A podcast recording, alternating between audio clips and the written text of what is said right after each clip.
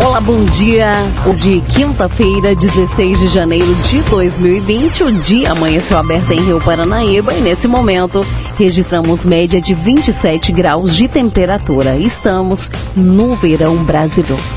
E está começando a edição de número 118 do Panorama da Notícia, o seu diário de notícia da manhã, com a apresentação de Silvano Arruda e Raquel Marinho, edição de Gilberto Martins. Confira os principais destaques do Panorama da Notícia. Nesta edição do Panorama da Notícia, você saber que. Polícia Militar Rodoviária apreende maconha após notar nervosismo de indivíduos sentados à beira da BR-146. Bandidos levam terror à família na zona rural de Presidente Olegário e roubam celulares, dinheiro e até as armas de fogo. Sindicato Rural de Patos de Minas anuncia show de lançamento da Fenamilho 2020 e promete novidades. E ainda quase um milhão de pessoas em Minas podem ter o título de eleitor cancelado. Tudo isso e muito mais a partir de agora no Panorama da Notícia. 10h33. Confira agora no Panorama da Notícia a principal informação desta manhã. A polícia. A serviço da comunidade. E a Polícia Militar Rodoviária levou para a delegacia no final da noite desta terça-feira dois indivíduos por uso de drogas. Eles foram flagrados tentando se desfazer uma poção de maconha e eles admitiram que estavam fumando maconha. Fato aconteceu por volta das 23 horas e 40 minutos durante patrulhamento pela BR-146 no quilômetro 89, município de Sé do Salitre. Os militares visualizaram dois indivíduos sentados no acostamento próximo ao local. Quando a PC, de 42 anos, e MMC, de 25 anos, avistaram a viatura policial, demonstraram bastante nervosismo e inquietação. Ao perceberem que seriam abordados, arremessaram em meio ao tagal um objeto e evadiram do local, sendo abordados e contidos. Durante as buscas pessoais e varredura pelas imediações, foram localizados um cigarro e um pequeno tablete de maconha. A PC assumiu a propriedade do tablete de maconha e informou que comprou de um cidadão não identificado nas proximidades do terminal rodoviário Serra do Salitre. Ambos admitiram que estavam no local fazendo o uso do cigarro localizado. Eles foram conduzidos até a delegacia de patrocínio por uso e consumo de drogas. Agora 10 e 34 o presidente afirma que Brasil está bastante adiantado em relação às exigências para entrada na OCDE. Larissa Arantes traz os detalhes. O presidente Jair Bolsonaro afirmou hoje que o Brasil está bastante adiantado em relação às exigências para a entrada na OCDE, a Organização para a Cooperação e Desenvolvimento Econômico. São mais de 100 requisitos para você ser aceito. Estamos bastante adiantados, inclusive na frente da Argentina. E as vantagens para o Brasil são muitas, né? Que vale o nosso país entrar na primeira divisão. Eu não posso falar em prazos, isso depende de. Não é apenas do Trump, do Trump já estava lá, tá certo? Depende de outros países também. E nós estamos vencendo a resistência e mostrando que o, o Brasil é um país viável. A OCDE é formada por 36 países, como Estados Unidos, Espanha e Alemanha. Na noite de ontem, a embaixada norte-americana divulgou nota dizendo que o país quer que o Brasil se torne o próximo país a iniciar o processo de adesão à organização. A nota destaca ainda que, abre aspas, a decisão dos Estados Unidos de priorizar a candidatura do Brasil neste momento é uma evolução natural do nosso compromisso, que foi reafirmado pelo secretário de Estado e pelo presidente Trump em outubro de 2019. Fecha aspas. As declarações do presidente foram dadas na saída do Palácio da Alvorada hoje e falou também sobre o seu novo partido, o Aliança pelo Brasil. Bolsonaro disse que não irá se envolver com as eleições municipais deste ano, caso a legenda não tenha candidatos. Não discuto política. Se meu partido não tiver candidato, não vou me meter em política municipal no corrente ano. Ponto final. Ainda hoje, Bolsonaro se reúne com vários ministros no Palácio do Planalto. De Brasília, Larissa Arantes. E servidores que trabalham em hospitais de, da rede pública em Minas entram em greve por tempo indeterminado. A reportagem é de Edilene Lopes. Funcionários da Rede FEMIG, a Fundação Hospitalar de Minas Gerais, iniciaram greve hoje em hospitais da rede pública estadual, segundo Carlos Martins, que é a STENG, a Associação dos Servidores da Rede FEMIG. Desde o ano passado, temos tentado, através de negociações, fazer com que o governo atenda nossas reivindicações, que são desde melhoria das condições de trabalho e de atendimento à população, uma vez que os hospitais estão extremamente sucateados. Somado a isso, nós temos a situação dos trabalhadores, que estão mais de seis anos sem aumento, e para piorar agora, ficamos sem o 13 terceiro e sem nenhuma perspectiva de recebê-lo. Ouvimos Carlos Martins da Arsteng, Associação de Servidores da Fundação Hospitalar de Minas Gerais. Por meio de nota, a FEMIG disse que o movimento é ilegal e que não reconhece nem a Arsteng e nem o Sindipros como representantes sindicais dos servidores da saúde do estado de Minas Gerais. Repórter Edilene Lopes. O panorama da notícia a seu serviço. 10 e 37 a Prefeitura Municipal de Rio Paranaíba torna público o seguinte ato. Pregão presencial número 45 barra 2019, segunda retificação. O objeto é a aquisição de materiais de limpeza e utensílios diversos para utilização. A abertura foi adiada para o dia 27 de janeiro de 2020, às 9 horas. Maiores informações podem ser obtidas através do e-mail licitação rioparanaíba.gmail.com.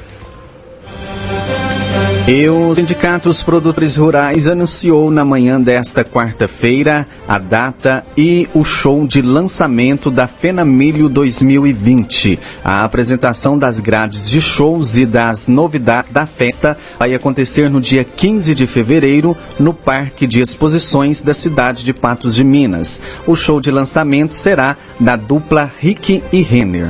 O show de lançamento, mais uma vez, será solidário com a participação das entidades. Os ingressos serão vendidos pelos membros dos clubes de serviço ao preço de 30 reais. Metade desse valor será destinado a clubes de serviços e lojas maçônicas de Patos de Minas.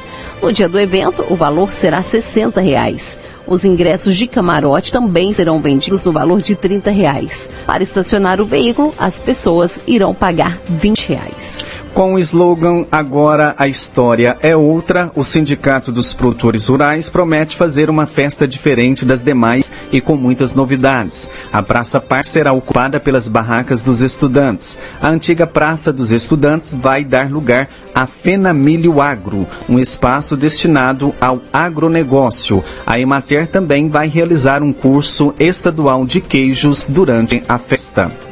Em 2020, a 62ª Fenamilho acontecerá entre os dias 5 e 14 de junho. Agora 10h40 e governador quer mudar, mudar cobrança de ICMS para baratear combustíveis. O presidente Jair Bolsonaro voltou a defender a mudança na cobrança do ICMS dos combustíveis. Nesta quarta-feira, ele se reúne com o ministro de Minas e Energia, Bento Albuquerque, para discutir maneiras de baratear o preço dos combustíveis na bomba para o consumidor. Segundo Bolsonaro, uma das ações mais efetivas é alterar o modelo de cobrança do ICMS, que é um imposto estadual. Para o presidente, seria necessário mudar o local de cobrança da tarifa. Em alguns estados, o ICMS chega a 35%. Atualmente, esta cobrança é direto nas bombas, o que faz com que o Estado consiga recolher de imposto mais de R$ 1,50, em alguns casos, por litro do combustível, valor que fica apenas com os governadores.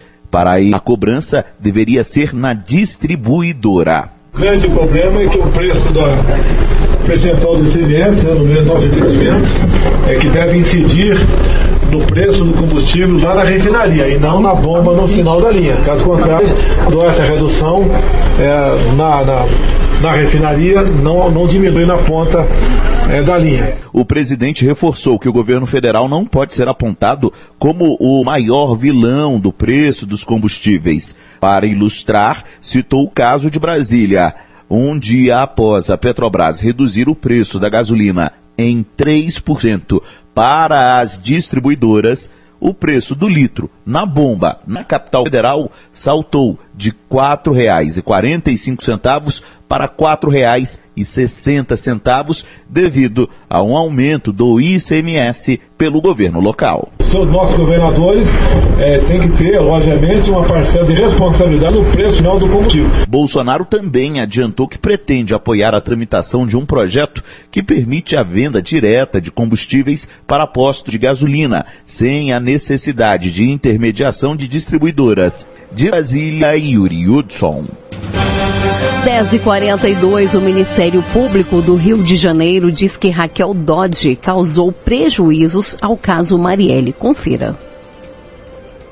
Chefe da investigação do duplo homicídio da vereadora Marielle Franco e do motorista Anderson Gomes fez acusações duras à ex-procuradora-geral da República, Raquel Dodge. Os ataques estão registrados em um documento de 71 páginas que corre em segredo de justiça. O Ministério Público do Rio de Janeiro chega a dizer que a atuação da Procuradoria-Geral da República pode municiar a defesa de acusados. As críticas estão registradas nas chamadas alegações finais do Ministério Público do Rio no incidente de deslocamento de competência de número 24, aberto pela ministra Laurita Vaz após pedido da Procuradoria-Geral da República feito em 17 de setembro do ano passado, às vésperas da saída de Dodge do cargo. Simone Sibilho coordenadora do Grupo de Ação e Repressão contra o Crime Organizado, afirma, de acordo com trechos diluídos no documento, que Dodge agiu por capricho pessoal, usou argumentação falaciosa, provoca balbúrdia processual, baseou-se em diz-me-disse e traz prejuízos incomensuráveis ao caso, sem conseguir enxergar o malefício que produziu. Na visão da Procuradoria-Geral da República, há uma possível má conduta policial no Rio, vestígios da falta de isenção das autoridades encarregadas da investigação que podem explicar a dificuldade em elucidar os homicídios. O órgão federal afirma ainda que manter a investigação no âmbito estadual, no contexto já provado, pode consagrar o desrespeito às obrigações internas de garantia aos direitos humanos. Do Rio de Janeiro, João Vitor dos Santos.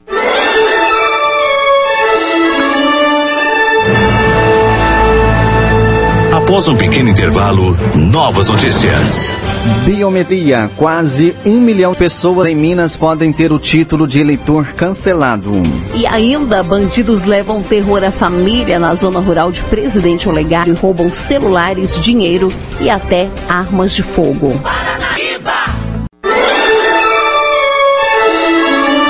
Retomamos para que você saiba o que está sendo notícia hoje. A polícia. A serviço da comunidade. Agora 10h46 e um homem de 29 anos foi preso na cidade de Carmo do Paranaíba nesta terça-feira, suspeito de furtar um tablet na casa da ex-namorada. O fato ocorreu por volta das 15 horas na rua Ismael Brasil Correia, no bairro Paranaíba, quando Igor da Silva Carneiro, 29 anos, teria chegado à residência da ex e pedido às filhas da mulher para ir ao banheiro, sendo que ao sair ele acabou furtando o objeto. De acordo com o boletim de ocorrência, a vítima informou que saiu para trabalhar por volta das 6 da manhã e retornou para a residência por volta das 18 horas, sendo que nesse momento suas filhas de 12 e 8 anos contou que o autor teria ido ao local e pedido para usar o banheiro.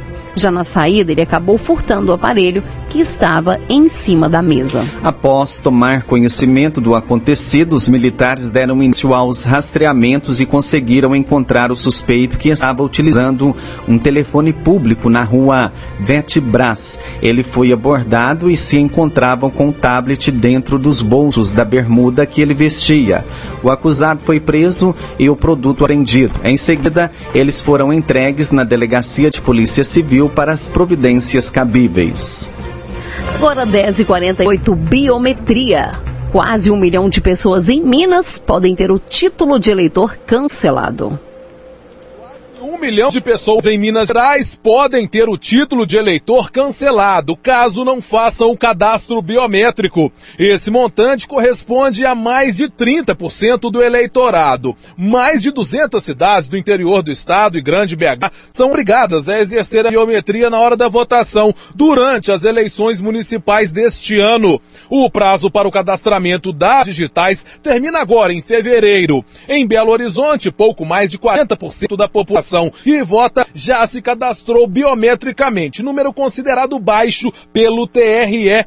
A chefe do Foro Eleitoral de BH, Ana Elisa Pandolfi, alerta sobre o cadastro biométrico. Agora, no dia 21 de fevereiro, nós temos 62 cidades mineiras que vão concluir o prazo para o cadastramento biométrico, ou seja, elas estão passando por revisão obrigatória e o cadastramento obrigatório nelas é obrigatório. Entre essas cidades, nós temos Barão de Cocais, Conselheiro Lafayette, Governador Valadares, Itabira, Juiz de Fora, Ouro Branco, Ribeirão das Neves, Santa Luzia, Sete Lagoas e Vespasiano. Então, nessa cidade, se o eleitor não fizer o cadastramento biométrico, ele vai ter o título cancelado. Se o título tiver cancelado, o eleitor vai ter os seus direitos políticos restritos, ou seja, ele fica sem poder votar e ser votado. Também tem várias consequências na vida civil dele. Entre essas consequências, a pessoa fica sem a certidão de quitação eleitoral, que é necessária para fazer e renovar o passaporte, para fazer inscrição nas instituições de ensino,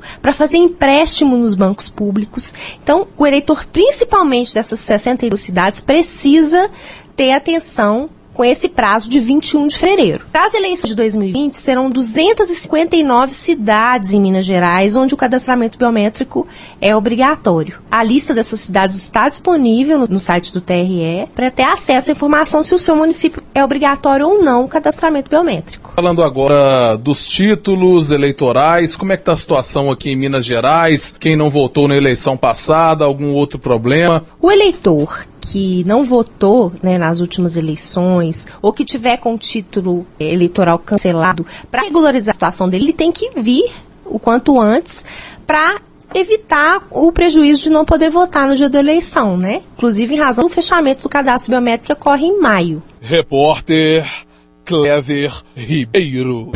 A polícia a serviço da comunidade. Agora 10h50 e uma família foi alvo da ação de bandidos na manhã da última quarta-feira, dia 15, em uma fazenda na região da Pata dos Netos, no município de Presidente Olegário. O fato foi registrado por volta das 9h30. Dois homens foram covardemente agredidos com socos e pontapés. Uma cachorra foi morta com um tiro e vários produtos e uma caminhonete levados. Poucas horas depois, a S10 foi recuperada. Até o fechamento da matéria, ninguém foi preso. De acordo com informações do comandante do 5 Pelotão da Polícia Militar, Tenente Rodrigo Souza, a PM foi solicitada via 190, onde a vítima VJS, 61 anos, relatou que estava na fazenda Primavera de sua propriedade, juntamente com duas pessoas trabalhando em uma plantação de maracujá, momento em que foram surpreendidos por três indivíduos que anunciaram roubo. Um deles estava armado com um revólver inox com cabo branco. As três vítimas foram levadas até a sede da fazenda, onde se encontraram duas mulheres e quatro crianças. As mulheres e as crianças foram trancadas em um banheiro da casa. Os homens foram amarrados e a todo momento os bandidos pediam para não olharem para eles. A casa foi toda revirada pelos criminosos. Os bandidos levaram uma televisão 49 polegadas, um revólver calibre 38, uma espingarda, cinco aparelhos celulares e a quantia de R$ 1.200. Foi levada ainda uma caminhonete S10 azul ano 2000 durante a ação criminosa. Os bandidos agrediram o proprietário da fazenda e o rapaz de 27 anos com chutes e socos. E a covardia não parou por aí. Os bandidos atiraram e mataram uma cachorra. Antes da fuga, o sistema de internet foi danificado. Eles fugiram tomando rumo ignorado e, após se desprenderem, as vítimas conseguiram acionar a polícia militar, que compareceu ao local e deu início aos, aos rastreamentos. Poucas horas depois, roubo, a caminhonete foi localizada perto da Agroceres, na MGC 354, e após a análise da perícia da Polícia Civil, foi restituída ao proprietário. Rastreamentos continuam na tentativa de localizar e prender os autores do roubo. O caso será investigado pela 7 Delegacia de Polícia Civil de Presidente Olegário. Agora 10h53 e população mineira começa o ano preocupada com a dengue. As informações é de Alexandre Nascimento. Juiz de Fora teve 7.170 casos confirmados de dengue em 2019, com 15 mortes registradas. Vão ser vistoriados 224 bairros da cidade. No último levantamento, em outubro de 2019, o índice apurado foi de 1,3, considerado estado de alerta pelo Ministério da Saúde. Do total, aproximadamente 98% dos focos foram encontrados dentro das residências. De Juiz de Fora, repórter Gilberto Teles. Em Varginha, o risco de infestação pelo mosquito da dengue subiu de baixo para médio, de acordo com o Lira. Foram encontrados 119 focos do mosquito no levantamento atual. No anterior, em outubro de 2019, foram 30 focos. Pelo último levantamento do governo estadual, a região aqui tem uma morte por dengue confirmada em Eloy Mendes e uma em investigação em Três Pontas. Do sul de Minas, Repórter Estela Torres. Aqui em Montes Claros a situação não é nada animadora. Os dados do primeiro Lira, o levantamento de índice rápido de infestação do Aedes aegypti deste ano, divulgados nesta semana pelo Centro de Controle de Zoonoses, apontam um percentual de 10,3%, quase o dobro do mesmo período do ano passado. Índice muito acima do considerado satisfatório pelo Ministério da Saúde, que é de até 1%.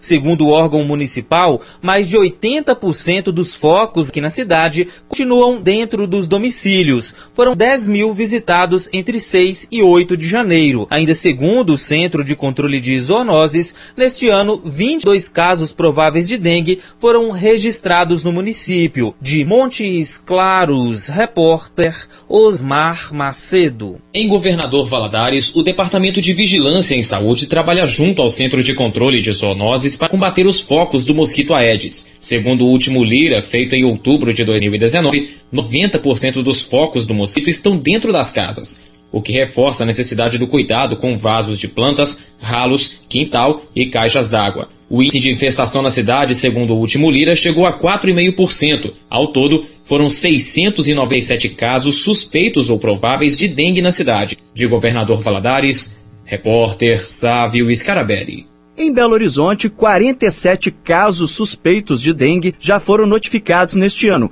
e aguardam a confirmação dos resultados. Até agora, foram confirmados apenas dois pacientes com a doença na capital mineira em 2020. Outros 17 casos já foram descartados com a conclusão de exames. No ano passado todo, Belo Horizonte teve 116 mil casos confirmados de dengue, mas ainda faltam sair os resultados de exames de 1.009 pessoas internadas em dezembro com suspeita da doença. Em 2019, foram 34 mortes por dengue em BH. Repórter Alexandre Nascimento.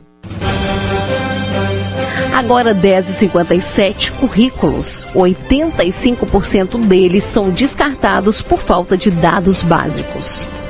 Cada 100 currículos analisados pelas empresas, apenas 15 recebem maior atenção dos recrutadores, ou seja, 85% deles são descartados. É o que aponta um estudo recente do site de empregos Cato. Conforme o levantamento, entre os motivos do desinteresse dos selecionadores está a falta de dados básicos, como por exemplo, telefone e e-mail para contatos. Por causa disso, 30% dos recrutadores levam de 6 a 10 segundos em média para descartar ou manter um currículo na disputa por uma vaga. A diretora da Câmara de Formação Profissional do Conselho Federal de Administração, CFA, Cláudia de Saz Statiober, sabe bem como isso acontece. Ela cita outros detalhes que diminuem a chance de uma entrevista. No currículo, poder destacar principalmente as suas habilidades, atitudes, os conhecimentos que você tem, quais são as competências que você tem que te diferencia dos outros. Então, por que às vezes tu descarta o currículo? Porque o currículo não tem minimamente isso, não diz para que área, são várias coisas que acabam fazendo com que muitos desses currículos não sejam aproveitados. O currículo é a porta de entrada de qualquer pessoa em uma empresa. Cláudia Statilober orienta como deve ser um bom currículo. Importante é ter o nome completo, os dados de contato ali naquele início e depois quais são suas principais competências. Aí sim, coloca suas experiências, qual é o tipo de formação que tem. Tudo isso assim é fundamental, chamar atenção, pensar assim, a se colocar um pouco no lugar de quem vai estar avaliando o que, que é o mínimo que eu gostaria de ter de informações para pensar, essa pessoa me chamou a atenção, vou tentar conversar com ela. Outra dica da diretora para garantir uma entrevista e uma possível colocação no mercado é com relação às informações. Não coloque no currículo experiências e conhecimentos falsos. De Brasília, Janaína Oliveira. Você caminhou conosco pelo panorama da notícia. O conhecimento dos fatos faz de você um cidadão ativo. Agora 10h59, Panorama da Notícia, um oferecimento de Semig. E você acompanhou a edição 118 do Panorama da Notícia. Reveja novamente pelos nossos canais digitais. Agradecemos a sua audiência e mais informações durante a nossa programação ou nosso site.